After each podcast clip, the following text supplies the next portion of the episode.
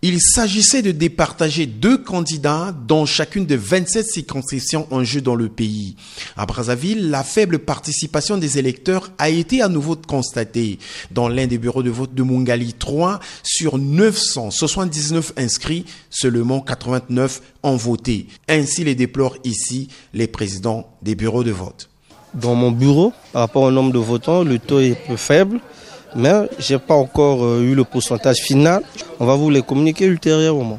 Non, il n'y a pas eu de monde, il a pas eu de monde. On était dans mon bureau de vote, il y avait 1001. Ah, il y a beaucoup d'accent, autour de 700. Ça s'est très bien passé. Ça a été transparent. Bon, il n'y a pas vraiment eu un engouement parce que dans notre bureau de vote, il y a 992 inscrits. il, y a, il y a à peine 114 votants. Il n'y a pas eu un engouement.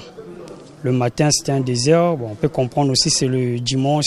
Ils n'ont pas voulu, voter. Ce qu'on déplore chez les électeurs, c'est ça. Vous voulez le changement, mais vous ne voulez pas voter.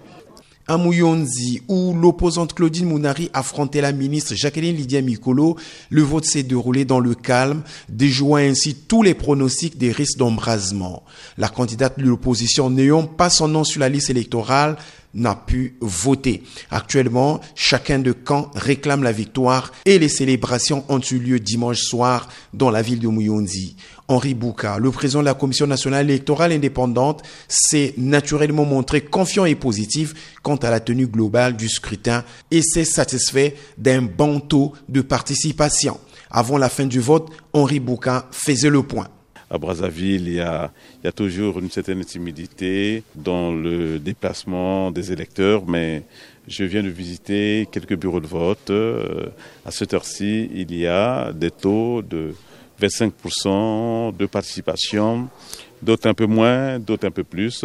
Mais à l'intérieur, nous avons une, beaucoup d'engouement. À Moutamba, par exemple, euh, à 13 heures à Moutamba, il y avait déjà 60% euh, de taux de participation.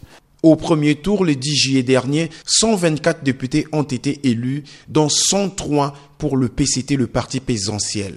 L'Assemblée nationale compte 151 sièges. L'UPADES et l'UDH Yuki, les deux principales formations de l'opposition, espèrent gagner 10 sièges chacune à la fin de ces élections.